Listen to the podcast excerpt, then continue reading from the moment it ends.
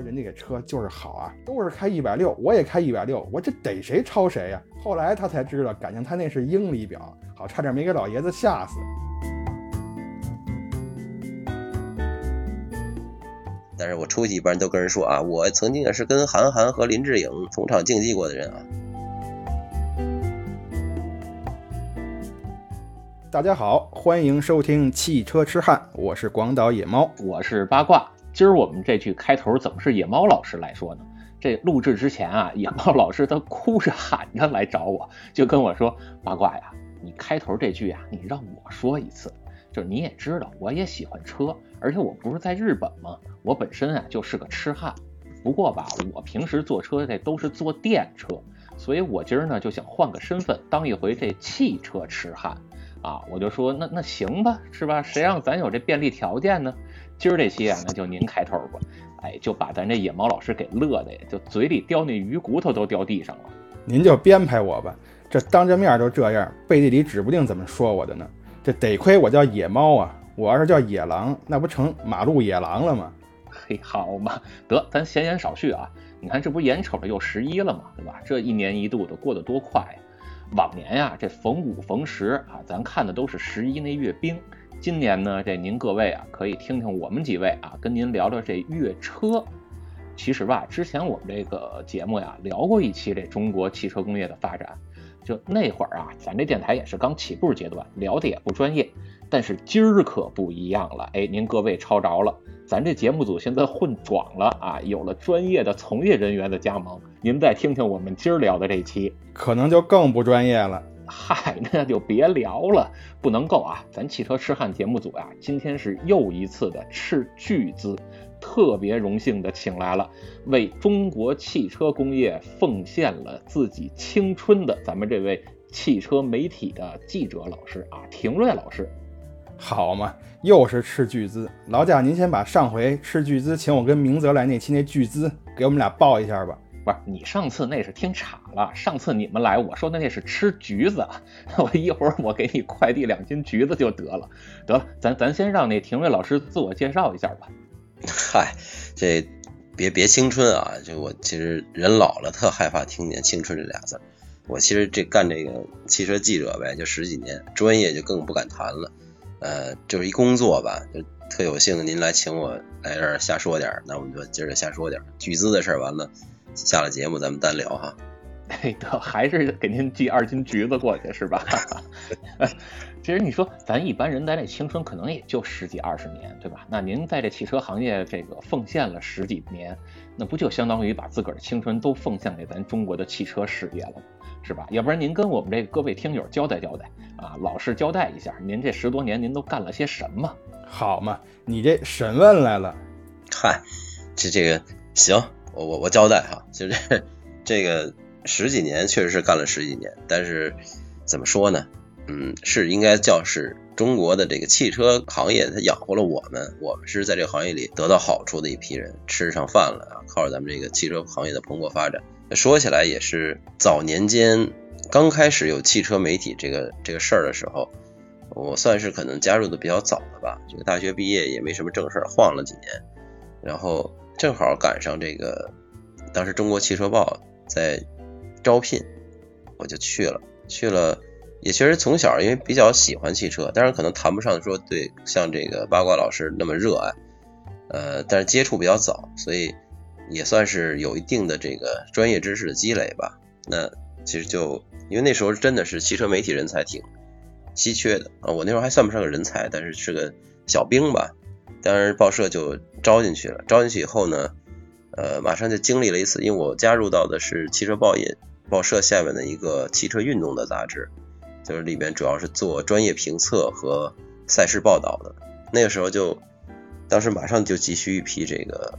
专业的测试编辑，这个测试记者，那个这个测试记者干嘛的呢？其实是真的，那会儿非常认真的做汽车测试，每一款新下线的车，呃，新上市的车，都要去经过一些比较专业的所谓专业评测，会上很多仪器，呃，去采集它一些真正的实际的这个数据，比如说它的零到一百加速啊，然后零一百到零的这种制动啊，然后所谓的麋鹿测试啊。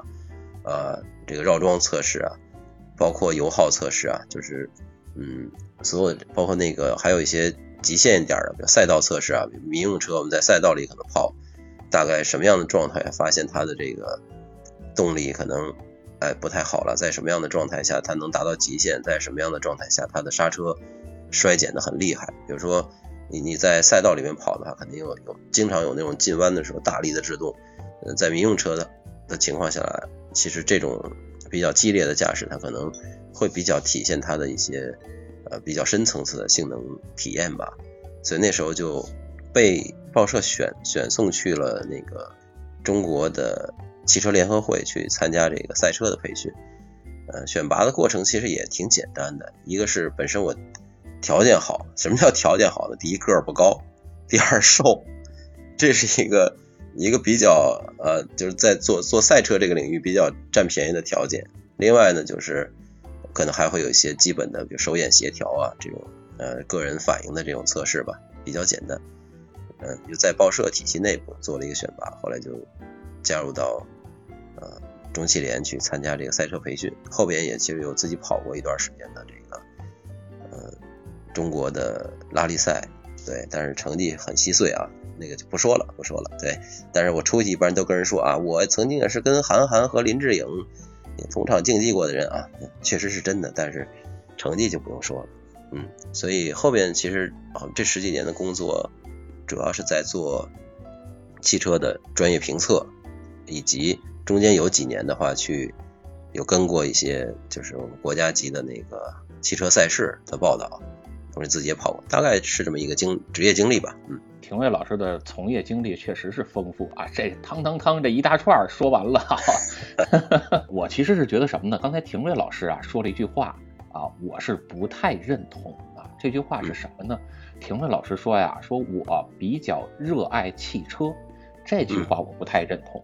为什么呢？我我觉得我应该是叫爱汽车。然后呢，这个热字儿啊，这字儿只能送给咱们野猫老师，因为野猫老师，因为他在东京，为什么呢？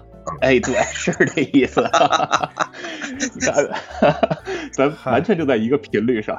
嗨，对对对对，这个北京比东京热嘛，对吧？东京的热，这玩意儿，东京的热一本道不完呢。好，我 我估计咱这节目悬了，你知道吧？咱就一直游在这边缘吧。嗯，对。哎，其实你看啊，刚才廷瑞老师他呃聊了这么多，都是他和咱们这个中国汽车工业相关吧，包括一些运动啊、赛事啊，像赛车呀，还有这个民用车的评测呀，呃，有非常丰富的从业经验啊。那今儿我们把这个廷瑞老师请来啊，就也是想好好聊一聊，呃，中国汽车工业它到底。呃，发展的一个过程啊，包括现阶段是什么样啊，甚至说咱们将来可以畅想一下未来，哎，咱中国这汽车工业是不是能真的在全世界啊有举足轻重的地位？那咱这期节目呢，大概分这么几个章节啊，咱一点一点聊。哪几个章节呢？我现在也不说啊，咱一会儿聊到哪儿就是哪儿，您各位就接着往下听。咱先从第一个章节开始吧，啊，那就是这个叫。中国国土上啊出现的前几台汽车，为什么不说是第一台呢？因为这第一台啊，你像我们啊，在网上也确实查了查，就是咱这节目也确实是认真做功课了，对吧？咱用不了谷歌，咱可以用百度啊，是吧？脑子里没货，咱电脑里有货。然后我们查了查呢，哎，有的人啊说这第一台是慈禧太后老佛爷坐的那辆车，咱电影咱不也都看了吗？对吧？这个慈禧老佛爷坐在这辆车上，然后在紫禁城里边跟那儿转悠啊，吃完饭遛个弯儿。后来人家说不行啊，你怎么能在老佛爷前边坐着呢？让那司机得跪着开车。说这台呀，就是中国国土上出现的第一台车。后来呢，跟廷尉老师我们俩又沟通了一下，发现好像还不是这样啊。这一台据说是一九零二年，咱们直隶总督叫袁世凯。他从香港啊弄了这么一辆车给慈禧的，但是在前一年呀，也就是一九零一年，有个匈牙利人叫李恩斯，也从香港，哎，人家还弄了两辆车弄到了上海，就这两台据说才是真正的中国国土上出现的头两台汽车。然后在这之后呢，又过了没多久啊，这个一九二八年，咱们可能就开始要有自个儿的汽车工业了。这话是怎么说的呢？就是奉天呀有一个厂子，这个厂子的厂长叫李宜春，当时就提议说，咱中国得有自己的汽车工业啊。然后呢，这个张老板呢大力支持啊，让这厂子开始生产汽车了。但是，一开始啊还造不了汽车，对吧？咱什么东西都得从头开始。最开始呢，这厂子就生产一些汽车的内饰。到了第二年啊，张老板又是拨了几批款，然后呢，从美国也聘请了技师过来做咱们这厂子的总工程师，啊，然后也从美国呢又购买了一个什么品牌的卡车啊，咱就不给人打广告了。做了一些这个逆向研发之后呢，在一九三一年，哎，民生七五和民生一百这么两个车型就下线了。就是在这块儿啊，我其实特别想好好说说这民生七五这款车。为什么呢？就是因为之前我跟廷瑞我们俩聊天的时候也说说，咱现在中国的这汽车工业呀，嗯，咱们的这个叫国产化率，其实现在已经不低了，对吧？能到个百分之八十多、百分之九十多，是这样的。差不多，差不多。对一些比较成熟的这个合资品牌，其实基本上国产化率都九十左右了。但是呢，你看啊，在这一九三一年，咱们这个下线的这辆叫民生七五的车呀。在当年啊，您看距离现在可能也得有个将近一百年了。就是这辆车当年的国产化率就已经高达叫百分之七十了。整个这辆车呀有六百六十六个零件，其中呢四百六十四个都是国产的，只有二百零二个是进口的。虽然当时是二百零二个这个配件是进口，只能占三分之一，对吧？但是啊。这些配件好像还都是挺关键的核心配件，比如什么这个活塞环呀，啊，什么叫曲轴啊，对吧？什么叫大瓦小瓦呀？就大概都是这东西啊。我也不知道当时那车有没有这个大小瓦，咱咱就这意思吧。然后好像呃，今天可能有一些核心的配件也还是要进口，是吧？对，就刚才比如说您说到这个活塞环，就一些比较精密的，因为它是有一些所谓的技术保护吧，就是。合资厂它不会把人家自己的那些核心技术全都给你的，他只是跟你合资生产和销售而已。技术转让呢又是另外一回事儿。所以你看啊，咱这只能有销售啊，顶多有个生产，但是核心技术咱拿不到。所以呢，咱还真得是好好的发展咱们自个儿的这种汽车工业，咱得自己能拿到知识产权。这话啊，就到了咱第二个时期了。八卦老师，我先拦您一句啊，刚才您说到那个就是张老板拨款逆向研发这个事儿啊，这个我的关注点是在这儿啊，就是这个张老板拨款逆向研发，他也得是斥巨资吧？嗨，还是巨资的事儿是吧？对呀，人这这这，我想问问你，这几箱橘子能办得了这事儿啊？我估计他那不是几箱橘子了，他那可能是几车皮的橘子。哎，得嘞，那您继续新中国时期吧。五零年，咱们国家就开始筹备一个东西呢，叫一汽啊，是叫一汽集团是吧？就当时应该不还不叫一汽集团，应该就叫中国第一汽车呃有限公司。专业了啊！你看人廷瑞老师不愧是从事这个叫汽车媒体口的啊，这出口成章确实比我要严谨的很多啊。五零年开始筹备，然后呢，五三年动工啊。您看隔了三年，再过三年，这可就不是动工的事儿了。十二辆啊，CA 幺零的这个汽车啊就开始下线了。这个车呢是仿的咱们这个老大哥那边的一个叫吉斯幺五零。啊，就是这是一个大卡车，我不知道这大卡车这个野猫老师有没有见过这样的呀？哎呦，这个大卡车我还真没什么印象。不是咱俩这基本上是同年的嘛，是不是？这一代人你没见过，那我也没见过呀。呃，是是是，咱俩虽然同年，但是不同辈儿嘛，对吧？就是这事儿咱就别细说了啊，到时候又又又说我占你便宜。对，这车其实确实我们可能也见的不太多，但是后期。去有一些小城市出差的时候，你会发现在街上偶尔能还是看见这样的车，大圆头这个卡车嘛，简单点说，对吧？我记得好像当年有那么一个电影叫《离开雷锋的日子》，里边是不是好像提到这个车了？对，雷锋开的就是这车。哎，你一说起来没错，雷锋开的就是这车。啊，对啊，CA 幺零啊，然后这车前面是有一个尖尖的鼻子啊，然后这个发动机盖呢从从两边斜着往上这样支棱起来的啊，对，您从正前方看有点像是一个 M，就麦当劳那 M 造型。嗨，嗯，我有 OE 造型，对，哎，现在那个造型是吧？OE 门就这么来，嗨，没有瞎说啊，就这么来的是吧？哎，其实这车呀，也正经来说不是人家老大哥自个儿原来带的。啊，人家也是从这个叫美国有一个品牌叫万国啊，从人家那个叫 International KR 幺幺，从这个车型从人那儿浮过来的。浮过来是几个意思？来解释 翻译一下来。对对，野猫老师给我们翻译一下什么叫浮过来的。哎，浮过来的，咱用一个咱用一个现在的词儿说啊，你可以把它理解成山寨过来的。哎，行，您您这一解释好听多了。然后你看呢，这五零年咱有了这么一个叫自己的卡车了啊，对吧？但是咱光有卡车不行啊，咱是不是还得有一些小车啊？咱不能出去好送个人什么的，咱也都弄一大卡车送，对吧？尤其是像一些重要场合，你看咱四九年那是非常重要的时期啊。然后呢，四九年的时候，咱用的呀还是这个叫从美国那边啊弄来的这个叫美国吉普。这老大哥看不过去了，老大哥这伸出援手，给了咱们一批这小轿车。到五零年，五零年咱这老人家又去了一趟苏联，人家又送了咱一辆小轿车。老人家当时就说了，什么时候咱自个儿也能有自己的轿车呢？嗯，这话呀，就让咱们这些领导就记住了。过了没几年，哎，到了五七年。一机部呀，就安排咱们刚才提到的那个叫一汽啊，去负责生产一些轿车了。到了五八年呢，这就是转眼过来第二年，哎，还是 C A 开头的啊，C A 七幺这个小轿车生产出来了，送到北京去审查。当时这个车呀，最开始啊，在这车鼻子上，它不都得有一 logo 吗？咱当时用那 logo 呀，叫东风。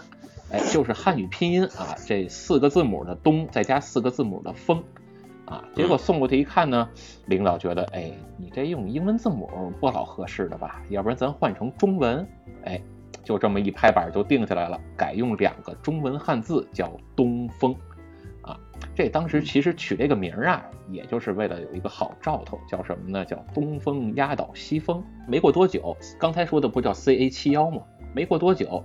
它的改进型号啊，这个叫 CA 七二，也就诞生了。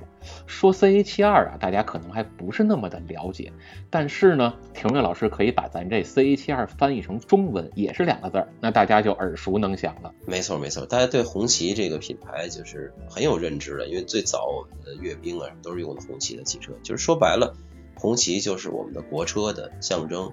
包括到现在，呃，因为从这两年吧，呃，一汽集团。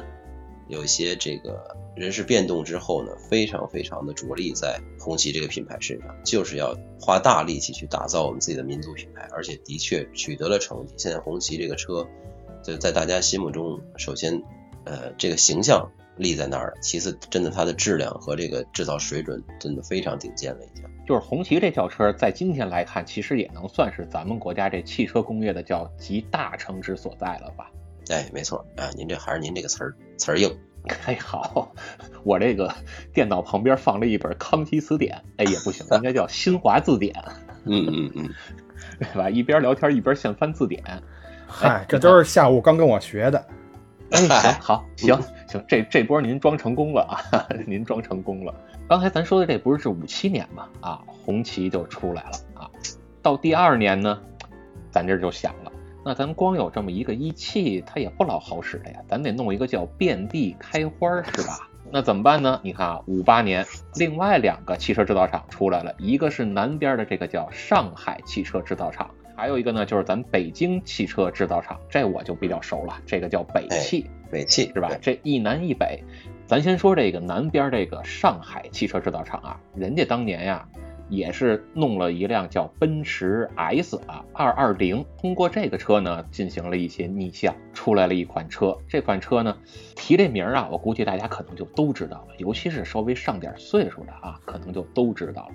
这车牌子叫什么呢？叫凤凰。这这我知道，我还知道永久呢。哎，对，您还骑过呢。对，对，您对您还打开那门，然后摇下窗户来，跟那儿掏裆起呢，是吧？对 对对。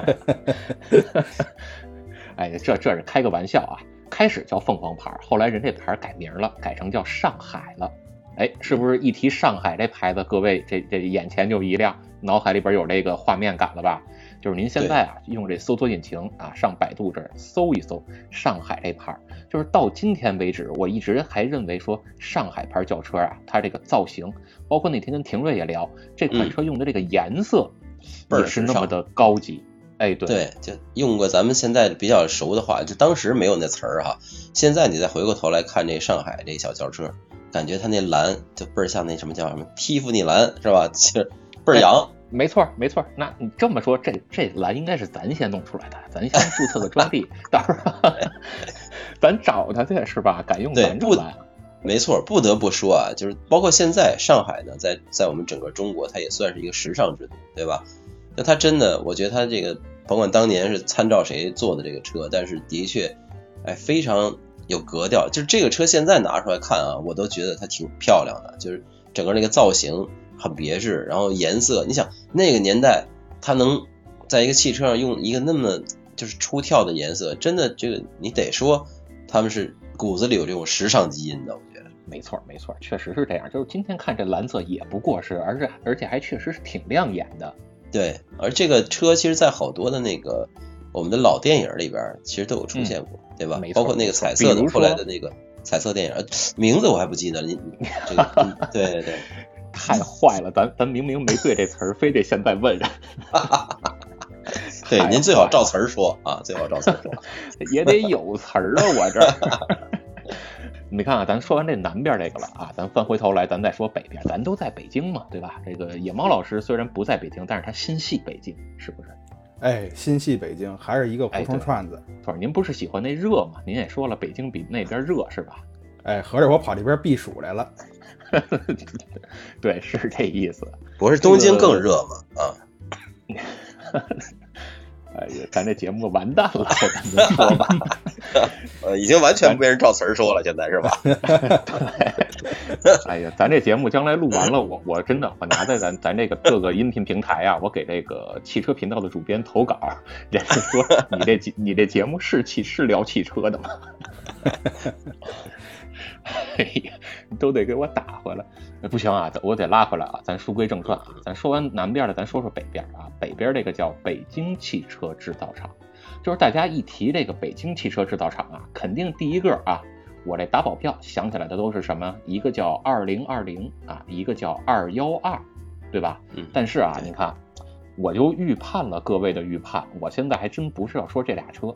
五八年呀，北京汽车制造厂。从德国呀弄来了一个车，叫什么呢？叫甲壳虫。哎，这甲壳虫啊，基本上是四个人，四个人呢还有张照片是过马路的照片。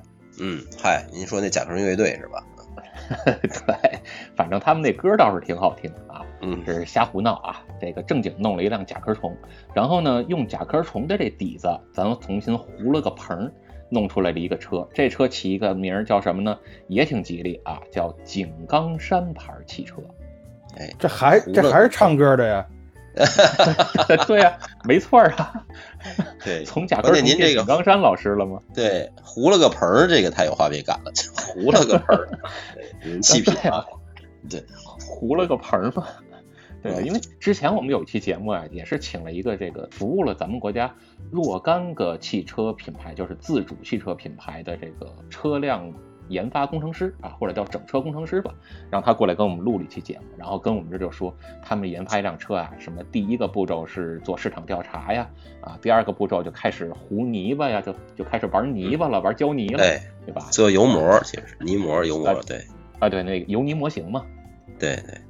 对，然后我在想，那你这做了油泥模型了，上面是不是还得再糊一层糊一层纸壳味儿啊？我就想起这糊棚子来了。哎，是有确实有那画面了哈。嗯。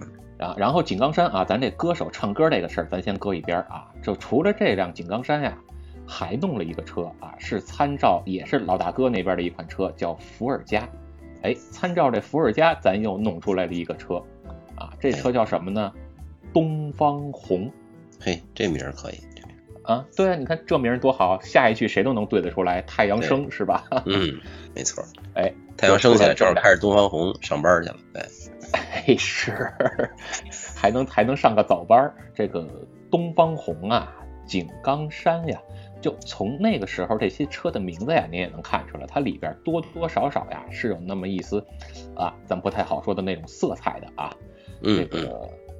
但是呢，咱也不能光有这些车，是吧？你看有轿车了，也有卡车了，啊，那咱是不是还得有一些像什么吉普啊、啊越野呀之类的车？因为咱毕竟咱还有部队呢，对吧？对然后咱还得有一些这个，对，咱还得有一些这个呃，比如说住在什么偏远地区的这个需求啊，那还也得是需要有一些越野能力的车型。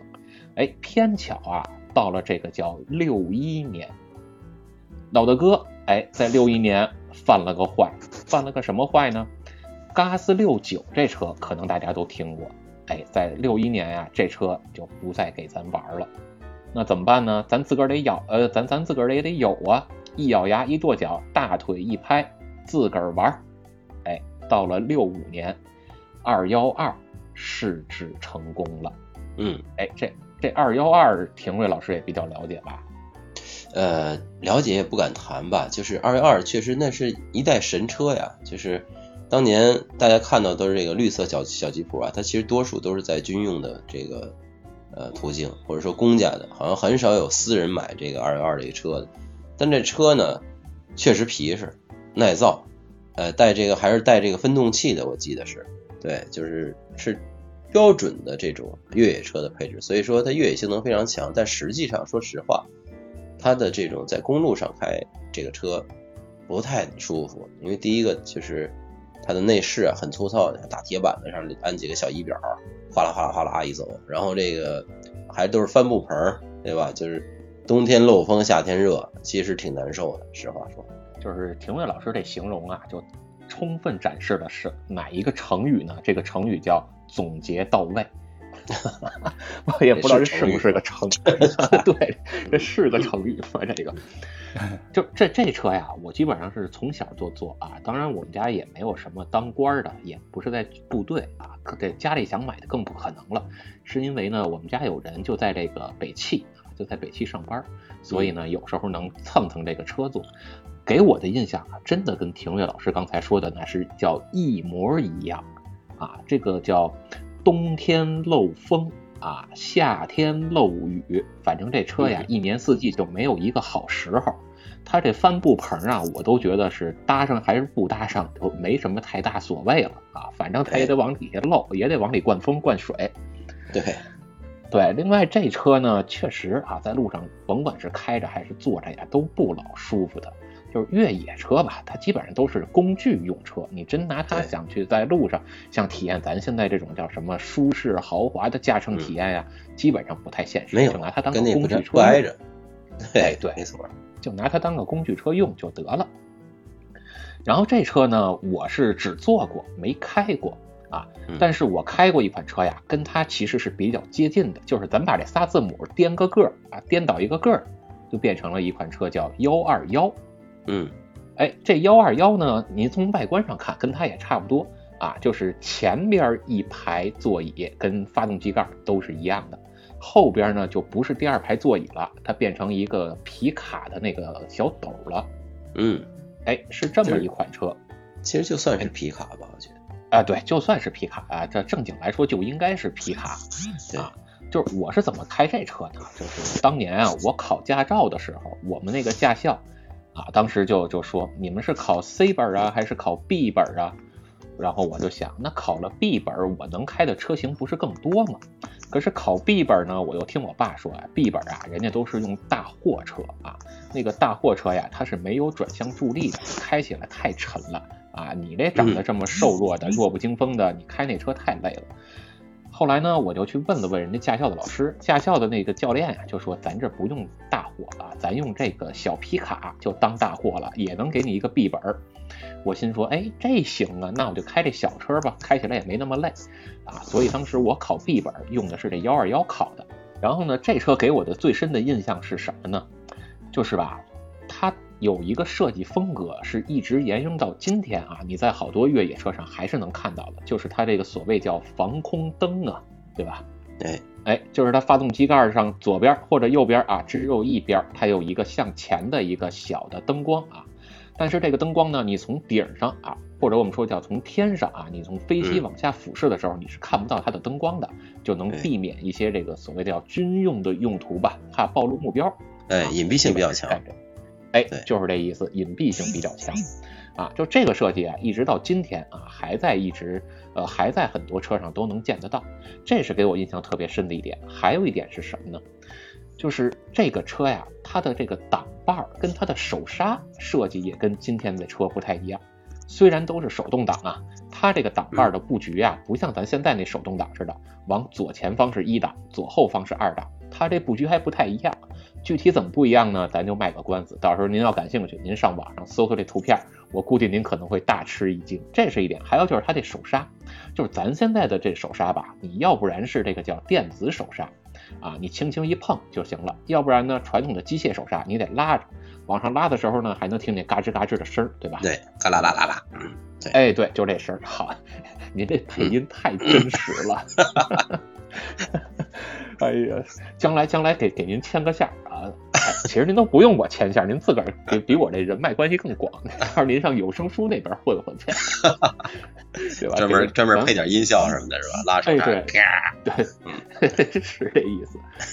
就是它这幺二幺跟这个二幺二这个手刹吧，它是在方向盘的转向柱的两边啊有那么一个，类似于一个铁钩子似的，你往回蹬，就是往往自己胸口这方向蹬，蹬完了之后你稍微拧一下啊，它就能锁住了。等你要松开手刹的时候呢，你再一蹬，然后再拧半圈，一松手它就回去了啊，而不是在现在的挡把儿这个位置。这设计也跟现在是不太一样的啊。那这几点给我印象比较深的。我就对这个呃吉普车这个时代啊，其实还比较模糊，呃，也没怎么亲身开过。后边呃有一些遗留下来的那个老车是去开过的，就唯一的感受就是太难开了。真是太难开了，就是它，呃，你不光这个车开起来，它的这种呃手感啊，或者说我我们都说它这个叫操控性啊，你通过座椅，然后传递给屁股，再传递到腰的这种感受，完全感受不到，它完全是虚的，对吧？还然后你这个车开起来，这个这个方向盘也是虚的啊，就是这个叫无效的转向角度，它它占的比例比较大。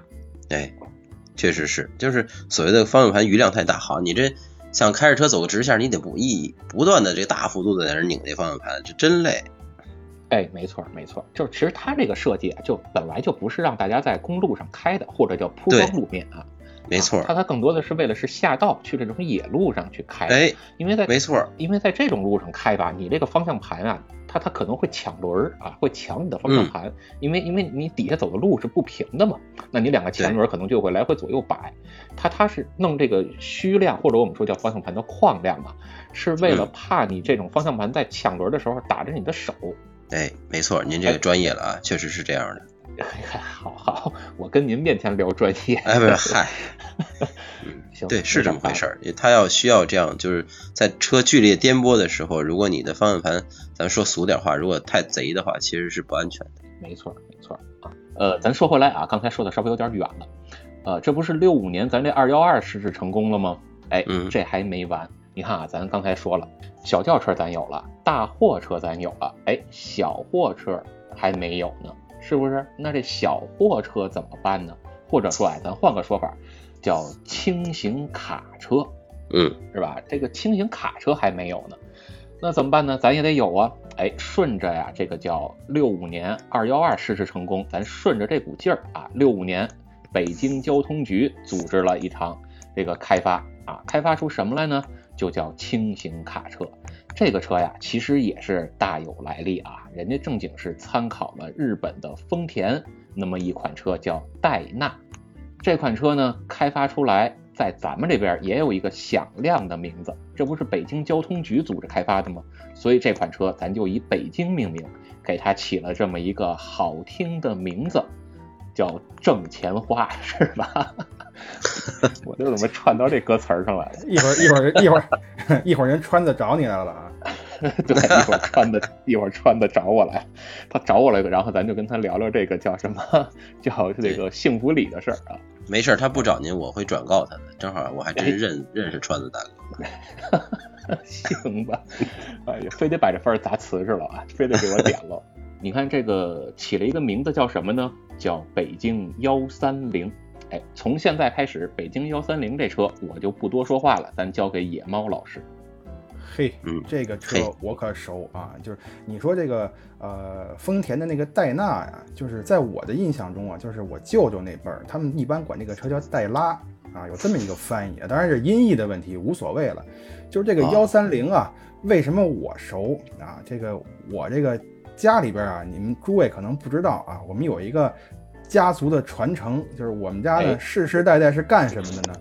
哎，送快递的啊，你就从我姥爷那辈儿开始啊，蹬那个平板三轮儿啊，一直到了他儿子，就是我我大舅啊，我大舅那当然不能再蹬平板三轮了，对吧？咱们这个也有汽车了，幺三零开发出来了，对吧？这我大舅就开那个啊幺三零，嗯哎，野猫老师，我拦您一句啊，就是您您当然是想这个粉饰一下自个儿家族企业啊，但是可能在座的听不太懂啊，这送快递的不太明白，我给大家翻译一下啊。在我我听懂了，我听懂了。他刚才说那黛拉，我就认为他肯定是那货拉拉的创始人。是，就是这货拉拉跟这种叫什么送快递的呀，那是今天的称呼，在早年间人不叫这称呼，人叫什么呢？人叫保镖的镖局子。嗨，又来了，嗨，来这番儿了是吧？这番儿熟啊，大保镖的，那个来段这个吧。然后您看他为什么叫黛拉呢？人家干镖局的呀，这都得有传承，对吧？上边有师傅，底下有徒弟啊，也得有师兄师弟。他这戴拉呀，就是从这个叫戴拉师弟这儿过来的。嗨，戴拉师弟过来的，这这么来的，这玩意儿我都没没没学过啊，我舅舅没教给我。今儿不就交给你了吗？是吧？说哪儿呢？说到我舅舅了是吧？就嗨，我们家族的这个生意传到我这儿第三代就已然是不行了啊！就我这现在没有什么成就，你这天天在这个东京浪着呢，你看是吧？啊，再说回幺三零啊，说回幺三零，就这个车给我印象为什么深呢？就是因为在当年啊，我大舅那个年代，你当个司机，这可是好职业啊，对吧？这不是什么人都能当的，跟现在不一样。你找个驾校是吧？那个花几千块钱，你车就学了。那个时候你得有师傅带啊，这个不光能修，你还得能开。我大舅当时就是这么一个人啊，要不我舅妈怎么哭着喊着嫁给他了呢？是吧？也扯远了啊。所以我大舅对这个车呢，第一很了解，第二他很爱，他真的是特别爱开车，所以他就特别愿意带着我。啊，坐他这个车啊，我就特别喜欢什么呢？坐他后边那个啊，那个叫斗吧，那个大大大斗啊，坐在那个里边啊。当时我有那个滋水枪是吧？他在前面开啊，我在后边坐着，哎，逮谁滋谁啊，就特别爱玩这个。所以说这个幺三零给我这个印象特别深。后来呢，就是我到了日本之后啊，就是无意中啊，我是在大街上啊看见这么一个轻型卡车，就是这个戴纳啊。哎，当时我一看，哟，这不是我大舅开那幺三零吗？啊，当然后来我上网一查这个资料，其实已经不是了。我看的那个呢，已经是第五代的那个呃戴戴纳啊，已经是第五代的戴纳了，就跟当初我坐我大舅那个车已经不一样了。但是它依然是，就怎么说呢？就是一下就就就就让我唤起了我小时候的这个回忆。哎，就是人家超了咱幺三零，超了咱五代。哎，对对对，我当时就想，你说这日日本人他也搞山寨，这不是咱中国的幺三零吗？北京幺三零啊啊！当时还真这么想来的。人家野猫老师家呀，那是正经的，是叫有传承，对吧？一会儿您接着往后听啊，人家不光有幺三零啊，人家还有别的车呢，那家里边趁了老鼻子了，要不然怎么现在野猫老师这鼻子这么大呢？是吧？对对对对，就这么来的。我你像啊，我小时候啊，那可能都是八几年、九几年了啊，呃，这个时候啊，我还能看见满大街跑的这个幺三零呢啊，就是这个蓝色的这个幺三零。呃，这个车它在我印象中啊，它一般都是什么人用呢？它已经不再是说像刚才廷瑞老师说的，早年间那些车，你要不然是这个叫当官的呀，要不然是这个部队，呃，去使用的，对吧？幺三零就不是这样了啊，它有点开始面向老百姓阶层了。为什么这么说呢？就虽然老百姓买不起这个车，但是老百姓能用得起这个车了。什么时候用呢？就是搬家的时候用啊，这就是野猫老师刚才说的，他们家这个保镖走镖局子的时候，哎，就可以用上这个车了。哎，所以小时候我的印象都是在这个幺三零这个车后边这斗上啊，上蹿下跳的，就一刻都不消停。因为它这个车呀，一个是它它小时候我们都觉得，哎，这车很高级，人家是敞篷，其实人家是拉货的斗，我们都觉得它是敞篷很高级，然后就来回蹦。另外一个呢，就是这车呀，它能变形，就跟那变形金刚似的。汽车人哎啊，哎，对，你说它怎么变形呢？其实也特别简单。小时候咱也没那么多想法，就是它这车后边这几个斗啊，左边这一片，右边这片，还有最后这一片，它能上下来回翻折，对对吧？它它是为了让你搬货更方便一些。但是我们不知道啊，我们就跟那来回玩它这个当变形金刚、当擎天柱那么玩。这其实是小时候挺有意思的一个事儿。包括说小时候我们还见过一些什么车呢？啊，这名字说到今天啊，可能很多咱们这个零零后的听友都没听说过了啊。比如说叫波罗乃兹啊，对吧？就这名可能野猫老师比较熟一点啊。嗨，对我就后边俩字熟，嗯，哎，行吧，啊，然后还有像什么拉达呀。对吧？包括那天跟廷瑞聊的啊，幺二六 P 呀，就是我们说那个什么大头鞋，对吧？就是这个车，哎，早年间我们都经常见着。然后这拉达跟咱这野猫老师也有这么一段情缘，是吧？嘿哎，哎，你看又到我了，这还挺快的哈。刚才咱说到哪儿了？书接上文啊，咱刚才说我们家这是有传承的，是吧？到我这第三代已然是没什么出息了，但是我是没什么出息啊。我哥哥啊，也就是我大舅的儿子啊，他还是啊继承了这个家族的这个产业啊，继续去当这个司机啊。他当时开什么车呢？开的就是这个拉达。干什么呢？哎，干什么呢？他就是用这个车呢，拉拉活儿跑出租啊。当时北京呢，除了这个呃大发呀那个黄面的之外，哈，就是。当时比较高级的那种出租车哈，就是走大街上谁都想坐啊，就是这个拉达，方方正正的啊，给我印象留下特别深刻。就是为什么深刻呢？这也是这个我这个三哥他比较懒啊，他不像人家似的那个出租车司机啊，起早贪黑的拉活，他不仅啊，他就是呃三天打鱼两天晒网啊，今天想起来拉一趟，明天想不起来他就不拉了，老想带着我出去玩去。但是呢，我不愿意跟他去，他就骗我。他说：“你看，你见过这个开一百五十迈的拉达吗？”哎，我就我也好奇呀，小男孩谁不愿意坐快车呀？对，我就跟他玩去了。其实咱说到底，到到现在啊，直到今天，我也没见过能跑一百五十迈的拉达。这个一百五十迈的拉达是吧？对对对对。哎，这块儿啊，我就必须得纠正您一下了。包括这廷瑞老师，我估计也听不下去了。为什么这么说呢？咱这迈啊，跟这个公里啊，这真的是两回事儿啊！咱咱别一说动不动就迈呀，就迈，对吧？就就多少多少迈。您要真开个一百迈，那就是一百六十公里了。你像廷瑞老师他们跑比赛的时候，说前边这个这个这个这个左转弯啊，左七啊这么一个弯，您用一百迈的速度过去，那廷瑞老师估计能把这个副驾驶能把这领航员给踹飞了，是吧？对对对，这个迈本身它是英制单位嘛，就我们其实。现在都是用公里每小时，所以迈这只是以前大家习惯说的一种方式，但其实是不不严谨的啊。哦，对对对，这个事儿我还有一个小故事，就是有一年我爸呀，那个他出差啊，出差要哎要去哎，好嘛，你在这儿等着我呢，你可答应着。哎，我没听清你刚才说是谁？呃，没谁，我们家老爷那也不行啊。嗨，嗯嗯，他没事，您说您说，他上山东出差。然后呢，就是我这个三哥呀，他一直开车嘛，对吧？跟这个汽车这口的人认识的多，也不从哪儿给他弄一奔驰来给我爸开啊。我爸说，哎，这行啊，我这个也试试这个豪车，是吧？然后呢，回来之后，我爸就跟我说，嘿，你说人家这车就是好啊，怎么好啊？你说，你看都是开一百六，我也开一百六，我这逮谁超谁呀？后来他才知道，感情他那是英里表，好，差点没给老爷子吓死。好家伙，您这老爷子可以速度与激情。啊，绝对速度与激情啊！哎呀，真真可以，好，这一百六十迈，差不多那得相当于将近两百公里了吧？一点六乘一点六，呃，这我这个算账没您没您灵啊，这您说差不多就差不多吧？行吧，我也想半天，我也没想出来是不是，咱就姑且当它差不多是两百公里了吧。然后呢，你看啊。咱现在说的这么多车啊，都是慢慢的已经从这个叫政府使用啊，到军队使用啊，过渡到老百姓能使用了。包括有一些小车，老百姓家里也能买得起了。你像人野猫老师家里，在好这个应该算哪年啊？八几年还是七几年就家里开上奔驰了。但是其其实啊，正经来说，就这个面向老百姓的车呀，我是觉得。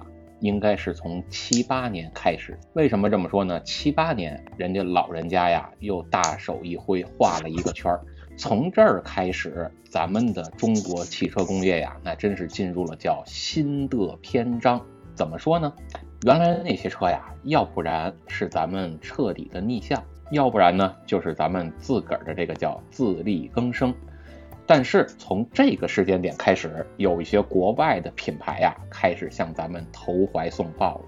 比如说大家可能都知道的，叫中国的第一个合资品牌。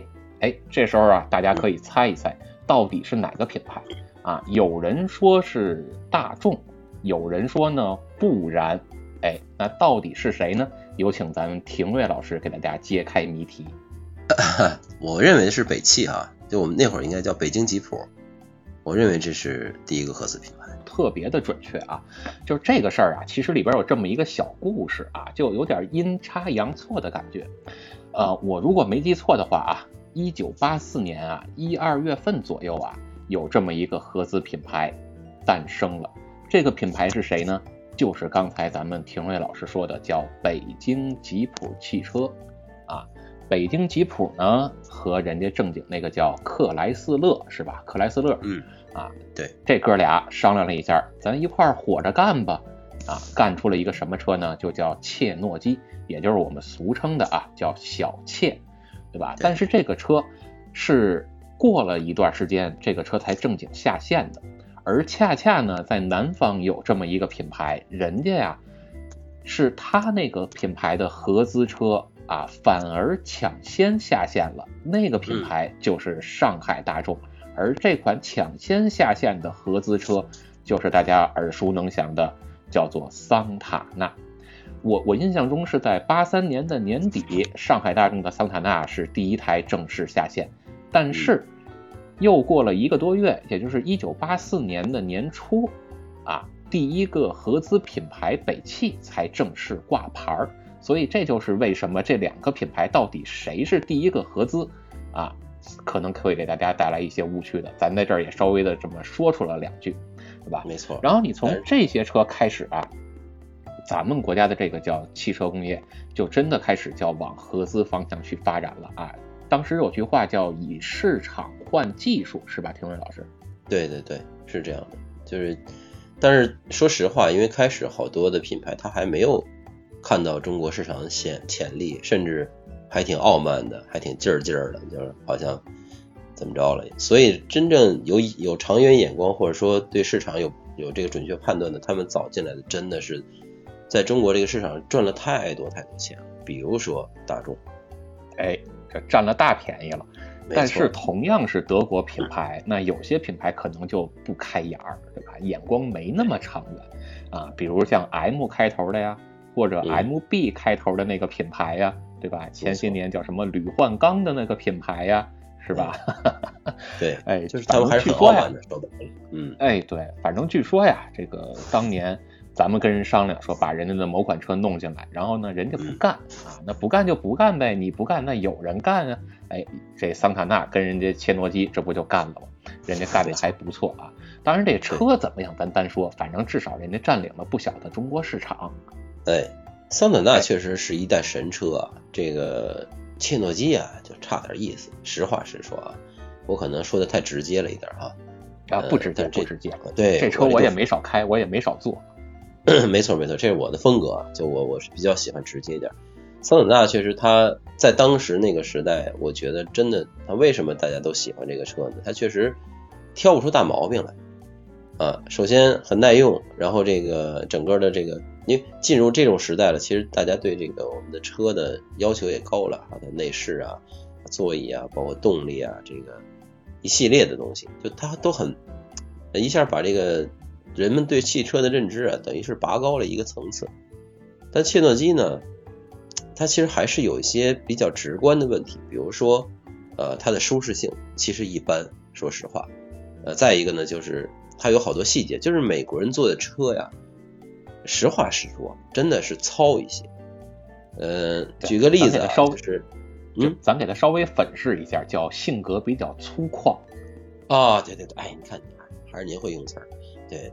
哎，粗犷一些，不是那么太讲究细节。比如说这个早年间的这批车，方向盘带助力的，那个轻飘飘的，非常没有手感。所以就是你要跑高速的时候，其实是挺可怕的。方向盘特别轻，你要做一个紧急变向动作，你很有可能这一把轮就打大了，那车肯定就忽悠一下子。本身它就是一个越野车，它又它又重心高。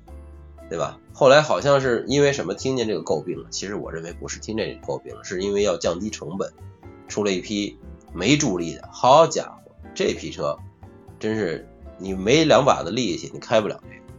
真的，这尤其你要说想原地打个轮，好的，你得把使出吃奶的劲儿，俩手拽才能拽得动。所以我就一直不太理解，就感觉他们这个特草率弄个车。哎，但是德国人在这一点上确实不一样，大众的车他对它的一些细节的打磨还是呃有要求的。对，这是我觉得当年为什么后来呃北京吉普这个品牌它它就慢慢有点衰落了吧？但是大众明显看到它是越来越好。而且你像这北京吉普这车呀，我也开的也不少啊，像什么六几几啊、七几几啊，还有后来的这个二五啊、二七啊什么的，我也都开过。就这车吧，反正给我的感觉就是，它这挡把儿怎么就那么别扭？就我虽然身高也不算太高，但是我也一米七几啊，我就坐这车里边开这车呀，我这个挂个一档啊，然后包括挂三档啊，这不都是往前伸的档位吗？对吧？我我就得使劲儿往前伸着胳膊才能挂得进去。我不知道是我这腿太长啊，还是我这胳膊太短，反正就怎么开怎么别扭。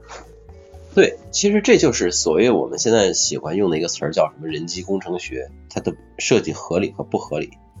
看似是好像挺随意的一个设计，但是它会让你的这种驾驶疲劳度完全不一样。比如说设计的好，人机工程学好的车，你开。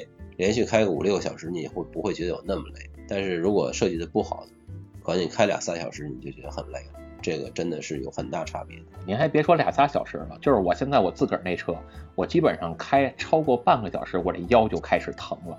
啊，那您这个可能跟开车不一定有关系，对吧，野王老师？这事儿都找我呀？不是，这你是专家呀？对，咱接着接着往下捋啊。其实除了这两个。当然，除了这个大众和北汽之外，其实还有一个悄悄的在南方自己做了那么几款车的品牌，叫广州标志。就是一提这款车呀，我就想起来早年间有那么一个广告，老想往自个儿肚子上糊块布啊，然后围着肚子围着腰转一圈，这么一个广告叫什么呢？叫五零五神功元气带。哎，就是这意思。您给我们说说这五零五它怎么个神功法？对，五零五就是当时标志是在在南方吧，跟广州那边合做了一个合资厂，就法国标志和广州那边做了一个叫广州标志的公司。呃，我印象比较深的有两款车，一个叫五零五，一个叫五零四。五零五它应该就是一个常规的轿车的样子，就跟那个桑塔纳是一样的。桑塔纳也有一个轿车款和一个旅行款，对，就是但是当时桑塔纳，对对，当时但是这个中国的这种旅行车文化。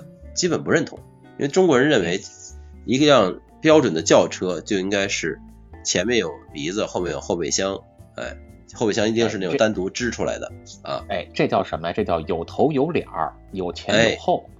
对，叫什么呢？三厢轿车。所以当时在在中国这个老百姓心目中，那样的车首先才叫一辆真正的轿车，然后有面子。但其实旅行车它非常非常的实用。哎，你看现在大家认识到这一点了，对吧？要不然怎么现在这 R 三六炒的那么火呢？哎，对，所以就是经历过了这么多年，可能我们建立了我们对汽车更深层次的认知，以及我们真正的这个对车的需求也发生了变化。嗯，就还是那句话吧，我我经常说一句话叫吃过见过您才有发言权，对吧？你看这一款车开起来好不好，性能怎么样？那人廷瑞老师人搞这个汽车评测的，人家正经有发言权。那咱要是没开过这么两三款车，咱也没有什么发言权，对吧？也只能是说，人家给你什么车，那你就先开着啊，然后然后开几天咱再说，是吧？对，所以要真的是要买之前，我建议大家就多去试，在每个不同的品牌的店里，可以要求他带你上路去试一下这个车。虽然可能时间没有那么长，但是你还是会有一些直观的感受。哎，这块其实可以多说两句，就是我之前啊也聊过，说我都怎么去试车，包括我如果身边有朋友想买车啊，去 4S 店带着我一块去，我都告诉他你应该怎么去试车。有的时候人家销售啊跟这个试乘试驾员啊还没烦呢，我那哥们儿都先烦了，因为我就跟他说这一辆车呀，您至少得照着他这试乘试驾这个路线走个四五趟，为什么呢？你自个儿开一趟，你坐在驾驶员那儿。然后呢，你让他开，你坐副驾驶那儿，你再感受感受，对吧？因为你媳妇坐副驾驶那儿，你不得感受感受她的这个将来坐在车里边这个感受怎么样吗？那你后边将来老头老太太坐那儿，你是不是还得感受感受？坐在后排是不是比前排会更颠呀？啊，然后会不会碰着胳膊肘啊？您各个地方都得去试一试，对吧？包括什么减速带呀、减盖呀，啊，然后这个侧方停车这个后视镜有没有盲区呀，对吧？这些咱都应该试一试，而不是说这试车就照他们似的开一圈，然后你走个过场就完事儿了，那不纯糊弄事儿吗？没错，这个我特同意啊！一看您就是个三好男人，顾家爱老婆爱父，真好，真好。没事，咱咱说回来啊，这又绕开了，又绕远了。咱接着说这个叫什么广标啊？哎，广标说完了是吧？对，广标说完了，后后边有一个其实特小众的，而且也确实它来得快去得也快的这么一个品牌，叫云雀。哎，来也匆匆，去也匆匆。哎，真的是。所以就咱具体原因就不说了，但是的确是是当年呃斯巴鲁汽车，大家可能不是说特别喜欢汽车都不一定。就是很熟悉这个品牌，这这两天这个品牌在这个某短视频平台可非常的火哦。哎呦，那我是孤陋寡闻了，因为我们不怎么看那个某短视频。哎，真真的非常的火，到时候我把那短视频我给您发过去，您看看吧，可厉害了。我们我们好多喜欢车的呀，包括各个车友圈啊，像身边也有玩跑比赛的呀，玩改装的呀，都把这个视频奉为自己的老师了。那跟这视频学了不少东西。视频里边说。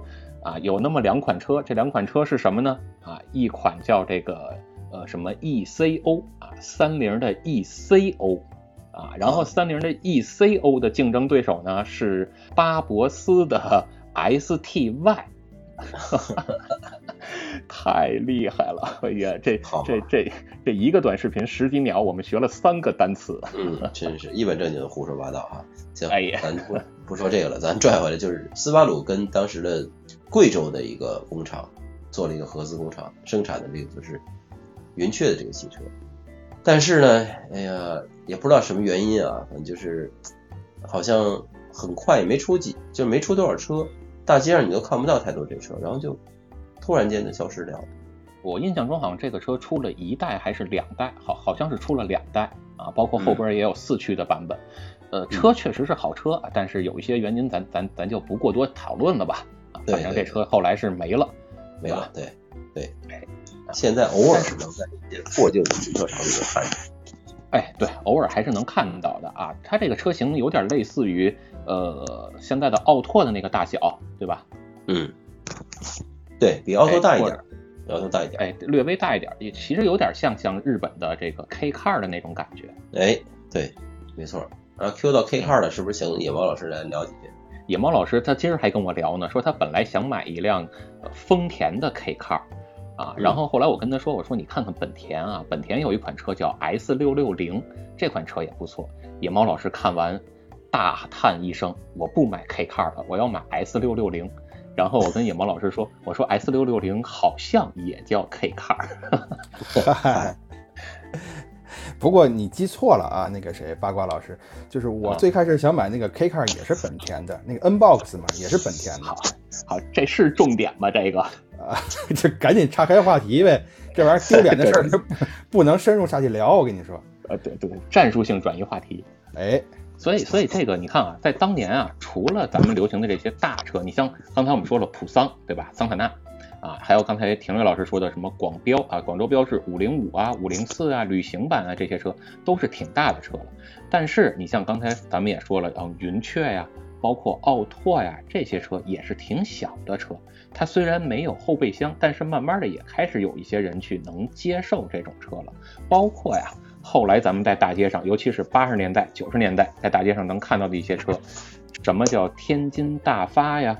哪个叫天津夏利呀？对吧？其实虽然都是日本一个品牌，都是它这个叫大发这个品牌出来的车啊，就应该是叫大哈茨是吧？都是这个品牌的车。哎，到咱这儿变成两个了，一个叫大发，一个叫夏利。这俩车呀，当年人家野猫老师那也没少体验。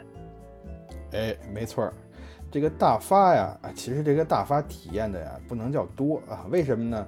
大发当年在北京是出租车呀，就是呃。那个姜文，姜文的那个电影有话好好说。最后那个李雪健老师去接那个谁，李保田那段，最后开的不就是这大发吗？当时北京的大马路上跑的多数是这种出租车。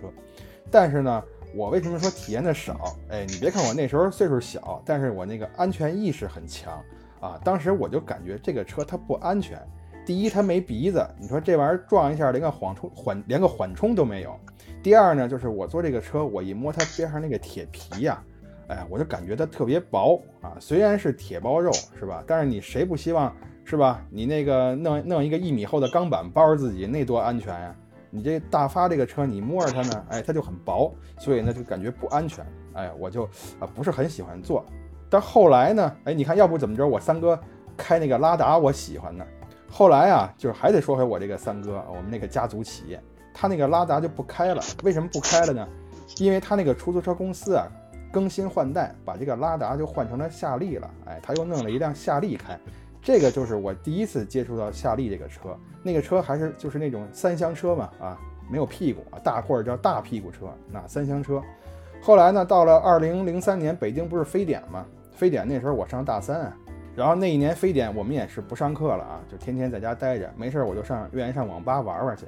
那时候我认识了一个哥们儿，他就天天开着一夏利上网吧去，银灰色夏利啊，印象特别深。哎，当时我的概念就是说，就那个年代，你能，你说像大学生他能开得起一辆夏利，那这家里一定是啊，最起码得趁一个矿啊。就我就是那个概念，当时我还是有想法呢啊，我就什么时候把他那个夏利给给给佛过来是吧？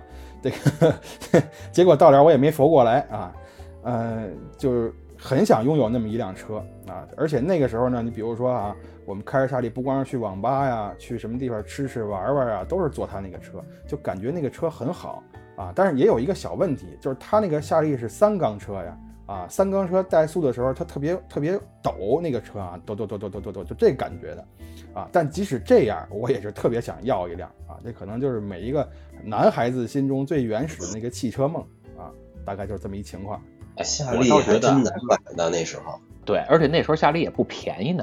但是我倒觉得呀，呃，对啊，但是我倒觉得呀，野猫老师他心里那个梦啊，不一定非得是一辆车啊，甭管什么东西，只要前面有一长鼻子，他都能，他他他都能接受。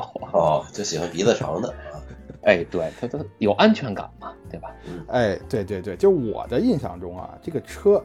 我忘了是谁跟我说的了，我还说我还觉得特有道理啊，就是说这个车啊，就跟这个啊女人一样啊，它得有胸有屁股，什么意思呢？就是前面有鼻子啊，后边有屁股啊，这是一辆漂亮的车。你那种三厢车呢，它不灵啊。我一一直很长一段时间有这么一个概念，当然现在不是了啊。现在喜欢另一个另一种女人的类型了，就说李黄老师这个擅长领域。哎，对对对，这咱打住吧。对，野猫老师现在比较喜欢 K car 那个类型啊，然后您脑补一下就能知道了，就是堂大，堂大啊。这个啊，懂了懂了。呃，就是就是我这话呀，都都都不老能上台面的，知道吧？跟着你学不着什么好，我跟你说，真是。呃，你看啊，咱刚才说了这些车了啊，然后包括还有什么奥拓呀，对吧？在当年啊，也是风靡一时的啊。这甚至曾经有一度啊，这奥拓它不光是一个厂子有奥拓啊，很多厂子都有。你像什么江南皮革厂啊，呃，江南奥拓，对吧？然后别的什么呃，长安也有奥拓，是吧？长安铃木吗？对啊？人人家有奥拓，而且好多品牌，什么江铃啊，都有这个奥拓。嗯，呃，到今天为止，奥拓这个品牌好像在中国还在继续销销售，是吧？这个车型。对，还在销售，那跟以前那个奥拓完全不是一回事儿。今儿那个野猫老师给我发了张图片，说他在他那儿看的什么 K car，我然后我一看这 K car 呢，这旁边还写了一个 Suzuki 啊，那 Suzuki 上还有一个奥拓，哎，人家这奥拓在今天啊，在人在日本发展的还确实还挺好，在咱们这儿好像就不太能生根发芽了。因因为我们有一阵儿就是要去有点限制这个小微车辆吧，反正在北京的某条重要的街道上，据说这小微车辆都不太能走。对对对对，但是后来那也是一阵儿啊，后来又好了。哎，后来发现其实这个小车很好，它很环保也。呃，是啊，它正经是挺环保的呀。而且你像刚才野毛老师说他那个什么夏利啊是个三缸呀，我就瞬间想起来了，丰田的那款夏利当年用的发动机，丰田八 A 是吧？这款发动机。嗯，对，哎，经典的这款发动机，哎，非常经典的一款发动机。包括后来有一些品牌在这个发动机的基础上做了一些改进。啊，弄出了一个叫丰田八 A 加，啊，就是有一个加号啊，丰田八 A Plus 的，啊，那用了这些品牌的发动机，包括也用了人家的一些这个造车的理念吧，嗯，咱这边呢有一些自主的品牌啊，也开始叫雨后春笋般的一个一个的都冒出来了。比如像早年间和夏利的车型比较相似的，也是两厢的一个小车啊，吉利是吧？这个品牌当年给大家的印象也很深刻的。当年还记得是什么呢？就是有一次啊，我跟我爸我妈去逛公园儿啊，那应该是两千年左右吧，还是九呃还还是九十年代末啊，逛公园儿。啊，我就看在公园里边，没记错的话，龙潭湖公园里边还有一个小型车展。你想，能在那样一个公园里边办出一车展，而且这公园应该离野猫老师家还不远，对吧？对，就我们家边上。哎，对，就这公园里边都能办个这样的车展啊。然后呢，那个车呀，我记得特别特别的深刻，当年是卖二点九五万元，就是两万九千五，您就能买一辆自个儿的车了。然后呢，当时我爸说，要不然咱就买一辆吧。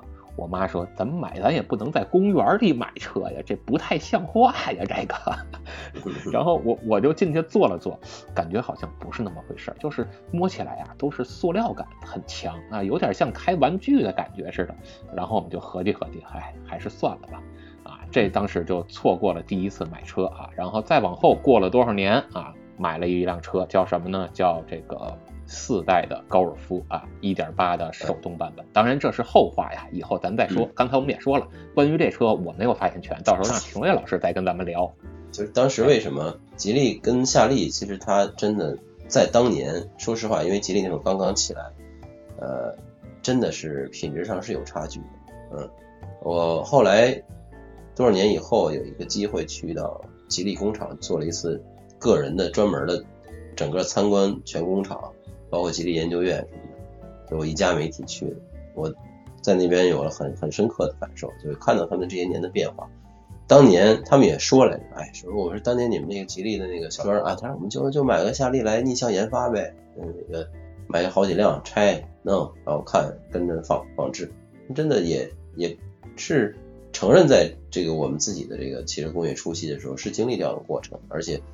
那个东西它不是那么简单，说我拆完了，你看啊，这怎么来的？我也照着它装一遍，不是的，就是包括好多配套的配套厂零配件供应的这些，所等等等等问题，包括成本的问题，呃，导致那那个那批车确实是比较一般吧。我觉得不管从设计还是说从那个制造工艺水平上，而且那时候那个时候的确工厂还相对来说，嗯，自动化程度不高。我但是我印象特别深的就是我去到了哪一个车间。哎呦我天呐，我我这辈子从来没有觉得有那么热的时候。那个车间里不知道为什么它就是空调不知道是是什么原因啊，就特别热，而且它不是说那一天，它是日常就是那样的，好多人工在里面，就它是要靠很多人工在做工作的。那个那个厂房热到可能我觉得有四十几度吧，我进去以后没没有三分钟，我瞬间从里到外全都湿湿透透的。然后他专门有好像是两个小时还是几个小时一换班儿。换班的工人干嘛呢？到专门有个休息区域，那边准备了全都是那个瓶装的盐水，要喝盐水来补充体能。所以那个时候真的中国的就是早期的自主品牌，那个还是挺艰难的，条件也不好，也没那么多钱，而且好多的那个生产线、生产技术人家不卖给你，对吧？你可能甚至都要自己去研发一些东西。所以走到现在，我觉得。吉利也好，长城这样的公司，我觉得挺不容易的。我估计刚才您说那个车间叫什么车间啊？那没准是叫桑拿车间。那那是野猫老师常去的地儿。我一我一猜就得说到我这儿。哎呀，所以你看，咱今天咱这期节目呀，最成功的地方不是咱跟大家聊了聊这个中国汽车工业，而是把野猫老师这人设立住了。对，让大家了解更多的野猫老师啊。你看野猫老师，你来值了吧？这期。值了，值了！你这期的标题呀，就叫“野猫或成最大的受益人 ”。对，可以。哎，就刚才廷瑞老师说的那个当年那批车呀，反正我印象中好像是叫美路还是叫美日，是吧？对，呃，应该是美路。呃，对，差不多，反正就是那个年代的车吧。啊，但是我我其实心里边啊，真的是，呃，在早年间我就对吉利这个品牌暗挑大指。为什么呢？因为早年间我真的在电视上看过这么一档，你说它叫访谈啊，还是叫什么节目，我已经说不太清楚了。但是我看到咱李老板啊坐在那儿正襟危坐的说了这么一句话，叫“中国怎么就不能有自己的跑车呢？”嗯，是吧？然后他就想要造自己的跑车了。美人豹就出现了。哎，美人豹就横空出世。当然，它那外观咱就不说了啊。就你你说它到底是丰田的牛魔王啊，那款斯普拉呀，还是还是什么赛利卡呀，还是什么呀？咱咱就不说了。但是包括那性能啊、操控啊、内饰，咱都不说。我就说它这颗心，那真的是了不得。对，确实是。它也是被人嘲笑着成长起来的呀，这个吉利汽车。但是你看，人家到今天啊，吉利这个品牌。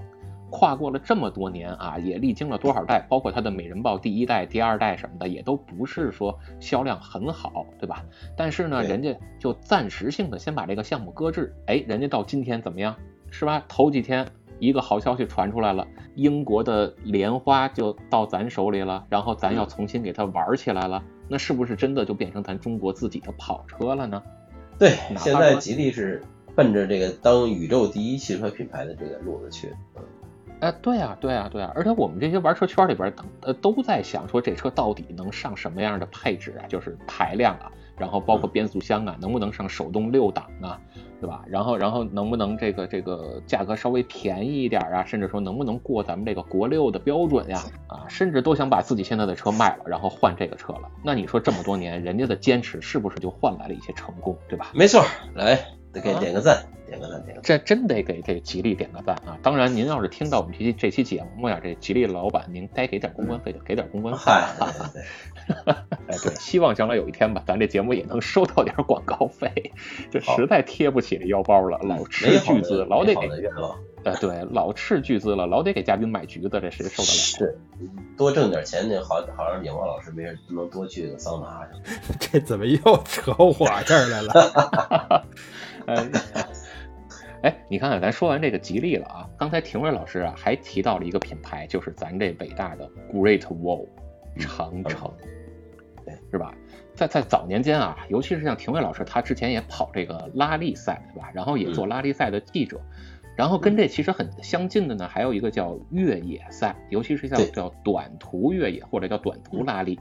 我我印象中是在两千年左右，咱们国家在那个时期啊，电视上经常能看到咱们国家自己举办了很多这种越野和场地拉力的这种比赛。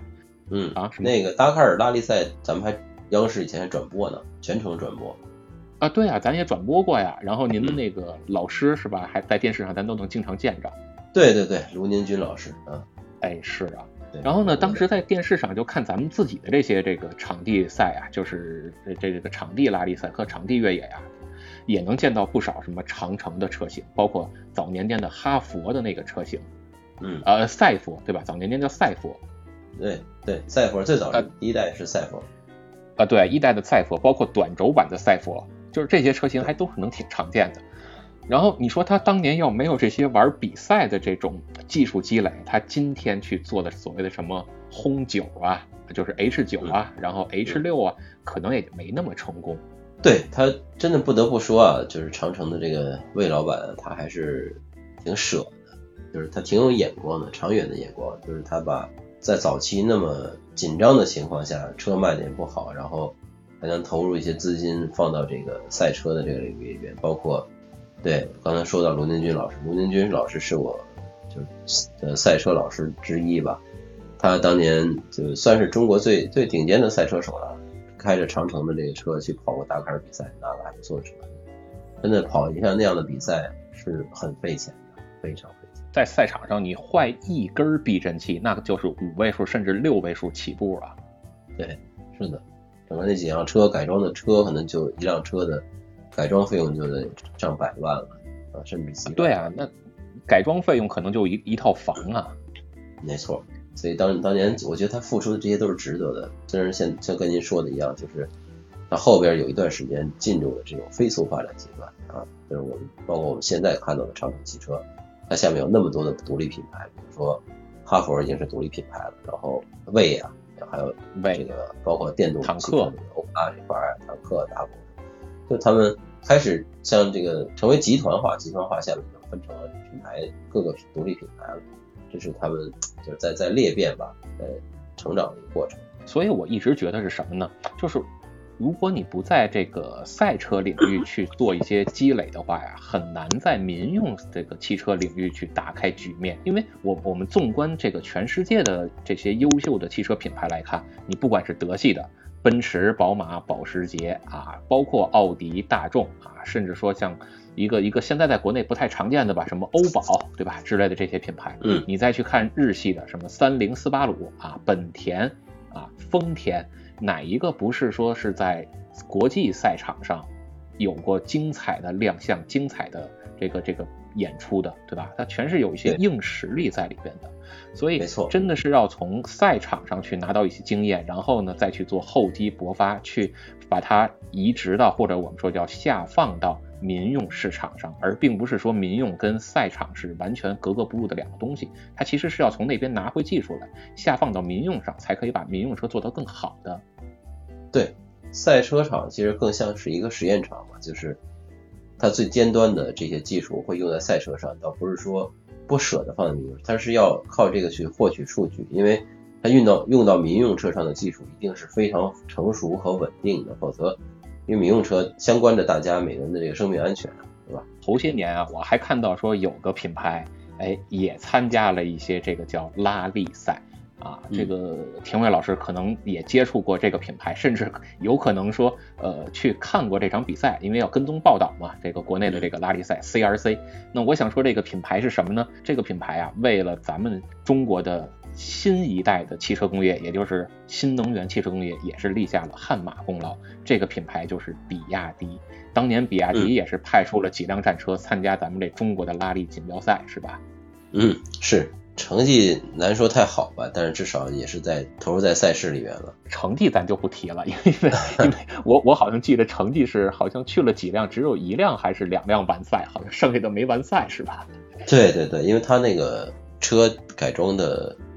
不太够，就是说改装的这个这个这个不太深度，对，所以他的那个车其实几乎相当于是一个原民用的原版的车在跑一个拉力赛这样的，这个东西说实在能完赛，那已经是奇迹了，真的就能完赛已经相当相当了不起了，甚至说咱别说完赛了，我就觉着能能有这个魄力去参加这样的比赛，那就得暗挑大指了。没错，所以就比亚迪其实是个挺有意思的工厂。我我也是某一年专门去比亚迪的工厂待过几天，去那儿采访也好，什么也好。早年那会儿还没有说很清晰的说大家中国要发展电动汽车，连这个信儿连这个音儿都没有的。但是我发现他们在做什么呢？那他们有给我介绍，我们其实一直一直在做这跟电池相关的事情。我记得那那会儿有一辆车叫什么 F 三 DM，好像是。那个我在他们工厂里边开过这车，这车不让上路，我只能在他们厂区里边开。那个车，当时你要开那个车的感觉，就像什么？你以前坐过那个电车吗？无轨电车？嗯，对，幺零七嘛。哎，那无轨电车那一踩油门不是，滋儿那那声儿，然后就开始加速嘛。他那个 F 三的 DM 车开起来就有点这个这个味儿，就你踩这个油门，它是嘣儿那个电流声。呃，跟现在这种比较成熟的不一样，但是它那种非常早，我当时甚至不太理解，你弄这个干嘛呀？就这玩意儿能好卖吗？对吧？反正他们后来呢，就带我去了研究院，就让我看他们的规划，就作为这个就是电动技术和、电池的规划。就他们的野心绝不仅仅在于说我做过电动汽车，因为电能不好储存，所以他们在做一些，比如类似于新能源城市，我专门做一个。能储能的，比如说太阳能能储存到什么什么地方，然后这个里面的电能能够应用，对整个一个城市的生活用电起到这个足够的叫什么支持？我觉得这好了不起啊！当时，现在我也觉得这个依然是特别了不起的想法和和规划。对，当然现在对进展到什么样我不知道，因为那可能大概有呃七八年前吧，七八年前去去看过的事情。对。对，所以你从这点就能看出，人家可能不光是着眼于早期的手机电池，包括现在的这种叫车载电池或者叫这个新能源的电池储能，人家可能真的是已经把眼光啊放在咱们中国的这个整个国家或者城市的用电的这个水平上来了。没错，所以那时候他做燃油车呀，感觉真的就那么回事儿啊，就是大家都知道 啊，也没什么人买，但是呢，一下进入到电动汽车时代，你没有发现比亚迪好像一下崛起了？对，嗯这就是刚才咱们说的所谓叫厚积薄发嘛。没错，所以就是这个进入到电动车时代了，我觉得这是对他们曾经很早就投入在研发电动车，包括电池领域是一个特别好的回报。终于等到我的天下了，咔一下，这个电动车时代，比亚迪一下起飞了。对啊，你你像咱都知道，这个纯电的车啊，跟原来的这种传统燃油车不太一样啊，不太需要什么发动机啊、变速箱啊什么的，对吧？它更需要的是所谓咱们说的叫三电系统。那你说，呃，现在这些啊，这个叫什么新势力呀、它可能没有太多的对于汽车方面的积累和经验啊，它可能只能说通过一些内饰啊，或者一些功能上的东西啊，比如说大屏幕啊，啊，然后我这有个什么语音识别或者语音操控制的功能啊，对吧？通过这些啊，那在我来看啊，可以把它理解为叫噱头，因为它和车本身的这种行驶品质和驾乘品质是不太一致的东西。但是人比亚迪不一样，人家早年间甭管说质量怎么样吧，人家至少干了那么多年传统汽车了，在汽车领域上面，人家还是有那么一点点的积累的。再加上人家电池这块，人确实也拿得出手，对吧？那两边一合并，人家的车确实，你想说它太差，那人家也做不出来太差的，人家底子就在这儿呢。对，而且比亚迪这个车呀，不光现在在咱中国卖的挺好，人家已经叫远销海外了，是吧，野猫老师？哎，对，跑到东营这儿来了，已经。这个事情是这样的啊，就关于我露营喂蚊子这事儿啊，这个我都我都讲了，已经是好几回了啊。上次在那个八卦老师的那个节目里我也提了，哎，还就是那次我遇见的这个比亚迪的呃这个纯电动大巴，在哪儿呢？就是在这个呃福岛县的南汇金，大约在呃福岛的西南方有一个非常大的高原，叫尾濑高原啊。这个尾濑高原呢，现在是一个国立公园，日本第二十九个国立公园。啊，这一片地方呢，是一个没有经过人工开发的一个呃高原湿地啊。我就是上那儿爬山去了，在进山之前，我看那个呃进山口那儿有一个公交站牌儿，哎，我就很奇怪啊，我说在这儿你开公交车是吧？你这个尾气啊什么的，这个噪音啊什么的，你这进山合适吗？啊，我就在那儿等了一下，哎，没想到等来这么一辆车啊，方方正正的，做的还挺卡哇伊的那种啊，上面涂装的也很漂亮。我就仔细看了一眼前面那个车标啊，哎，BYD，我一看，哟，这不是白洋淀吗？嗨，对对对，这不是白洋淀吗？你不但跑到日本来了，还跑到这个海拔一千四百多米的高原湿地上来了。后来呢，我回去稍微查了一下啊，就是在二零一九年的五月十八号，当时呢，就是比亚迪向日本交付的这个纯电动大巴，就是用于呃尾濑湿原的这个公园的公共交通的运营。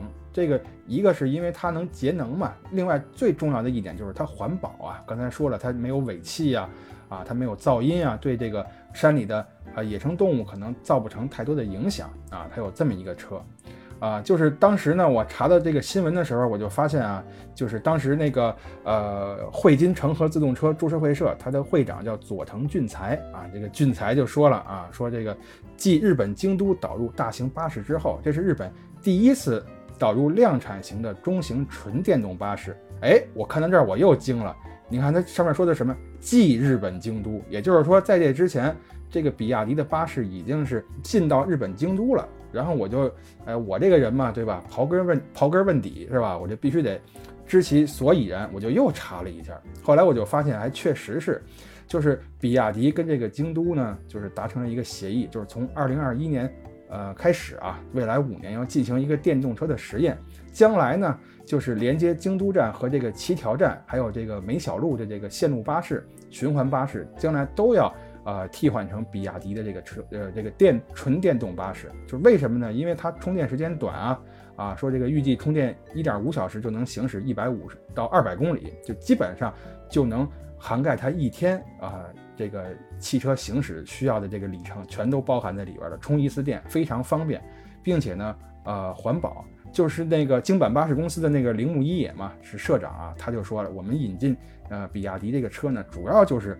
为了兼顾一个环保和呃经济的问题啊，大概就是啊这么个情况吧。然后我再多说一句啊，就是其实我在刚到日本不久的时候，就是关注过日本的这个新能源车，就是日本本土企业其实开发过很多新能源巴士，但是呢，就是他们扶植的这种新能源汽车主要是那个氢燃料的汽车啊，表面看好像是哈，就是这个氢能源的汽车可能更环保，但是呢，就是运营起来的时候，它会有各种各样的问题。你比如说，这个它要有专门的加氢站，对吧？你你建这个加氢站成本特别高。啊，就是有那个媒体专门测算过这个呃数字嘛，就是你建一个大概需要一亿日元啊，这个就不是一个小数目啊。而但是呢，你跟电动汽车不一样啊，对吧？你给它充电，这电哪儿都能充，成本低的特别多，就是可能也就是呃一个加氢站的一个呃十分之一左右啊，差不多这么一个成本，而且建造维护都比较简单容易。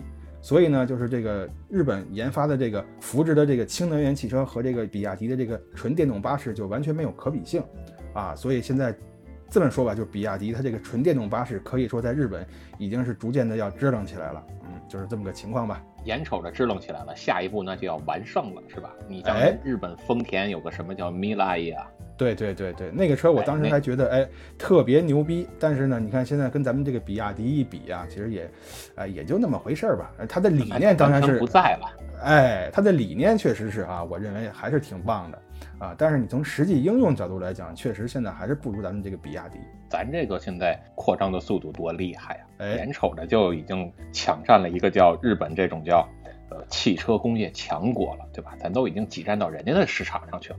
对对对对，就日本媒体曾经发过一篇文章嘛，告诉说这个日本汽车制造工业的悲鸣啊，您听这词儿悲鸣啊，这哭啊啊，没办法呀。还真是，你看咱们国家呀，虽然在传统汽车这边不太占便宜，但是在新能源这块呢，确实咱们有很强大的优势。现在咱们这边做这个新能源汽车呀，在我来看，可以把它统一分成两类啊，一类呢就是叫传统的汽车品牌，他们转成纯电的这种汽车制造；另外一种呢，就是这种叫新势力的品牌。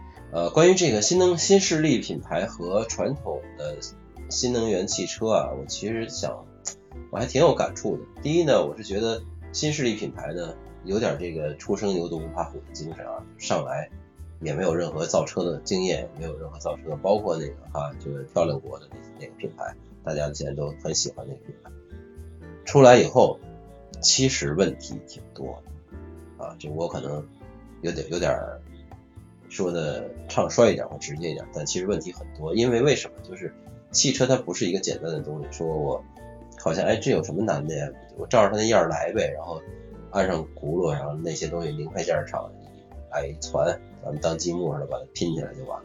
不是那样的。像其实我们之前有谈到，它这些数据是非常非常珍贵的，就是因为有了这些数据的支持，你才能保证这个车的稳定性。这个稳定性对于一辆车，我觉得是至关重要的。因为它直接关系到一个车辆安全的事，所以一个成熟的汽车品牌，它不经过几十年啊，或者十十几年，甚至几十年，甚至上百年这种积淀，它是很难说呃把产产品打磨的非常完美。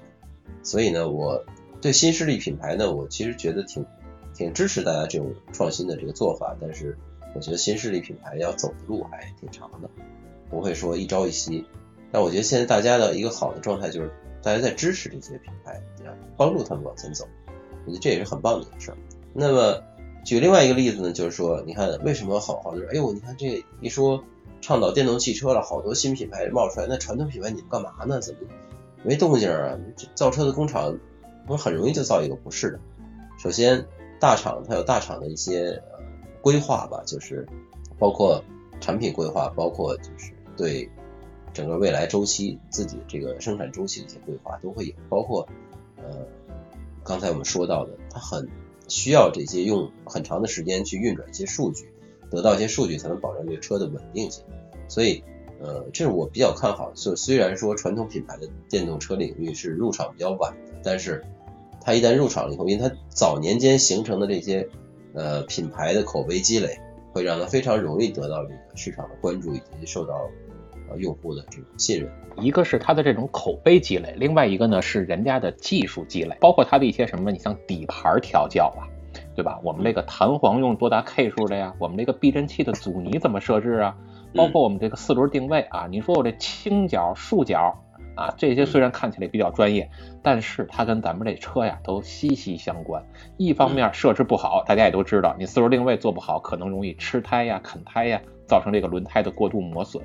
另外一方面呢，开起来也没那么安全啊，这也是很细呃很重要的一件事儿。但是这些事儿啊，大家可能就会觉得说，那不就是一个角度嘛，对吧？我试试不就行了？哎，恰恰不是这么简单的事儿。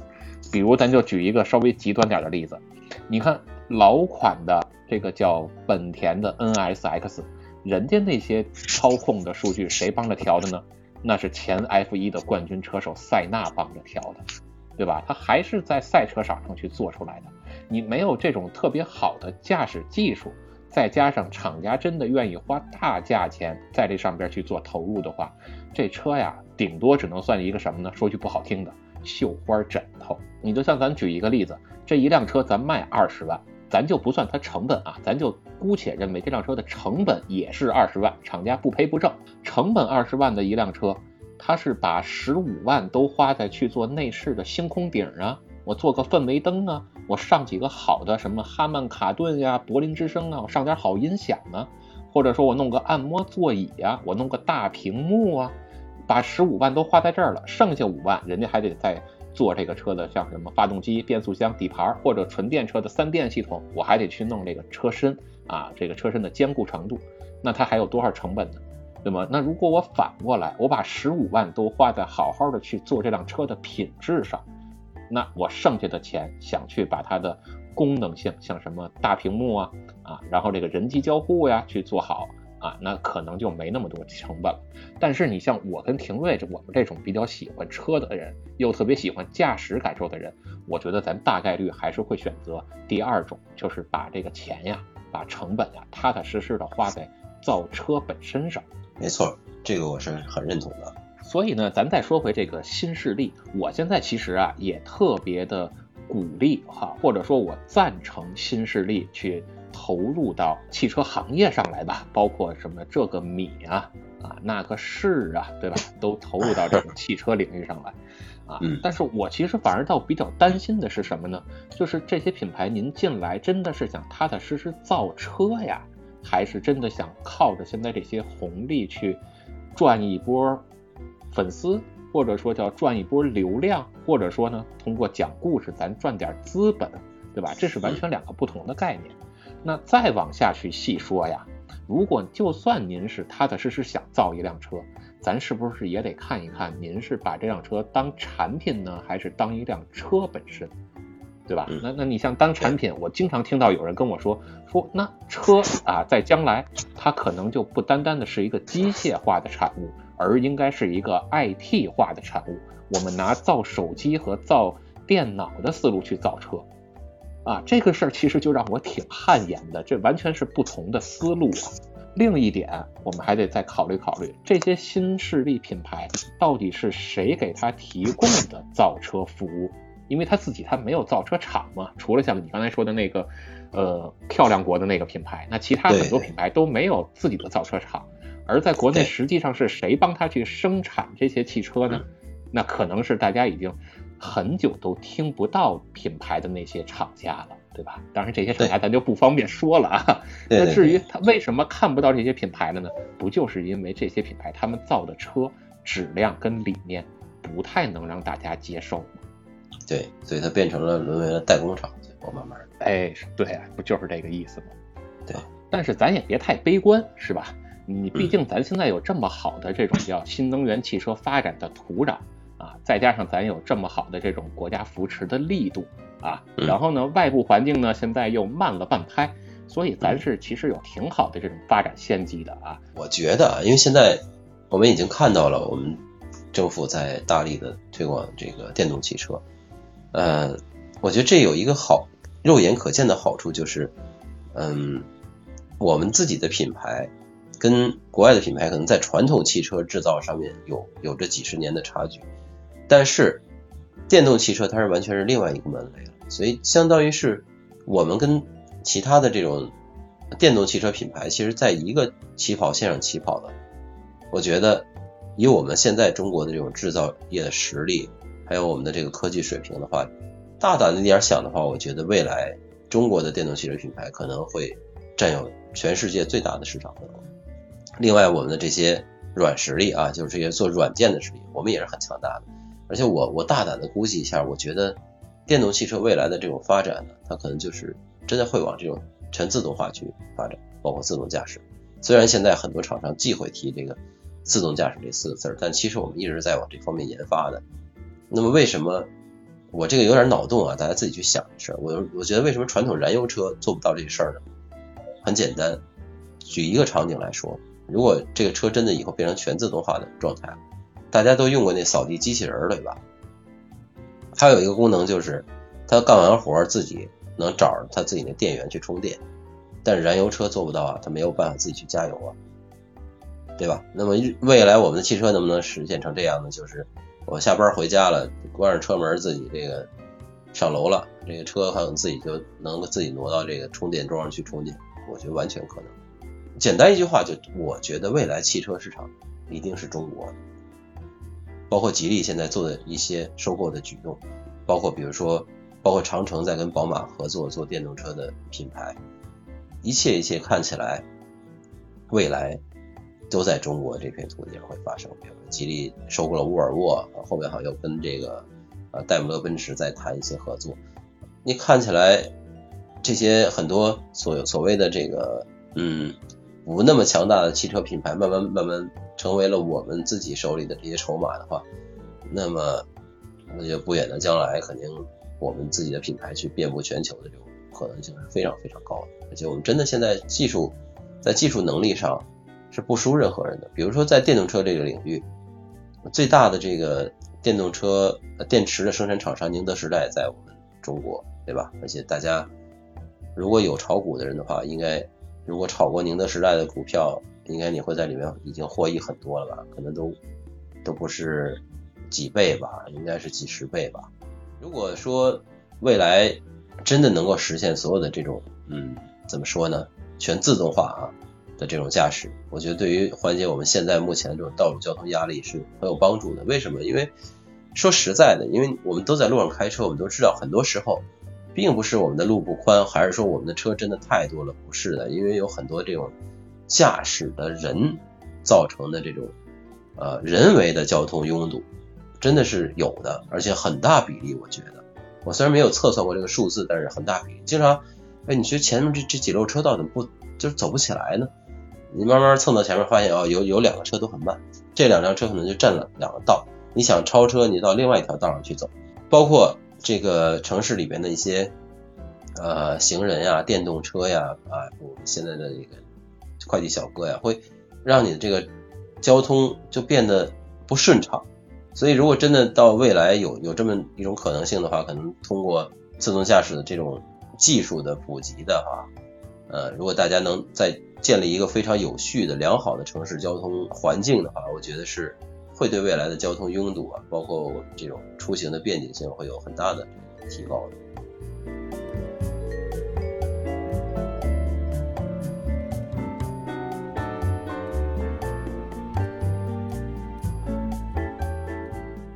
这也将近一个小时了，快。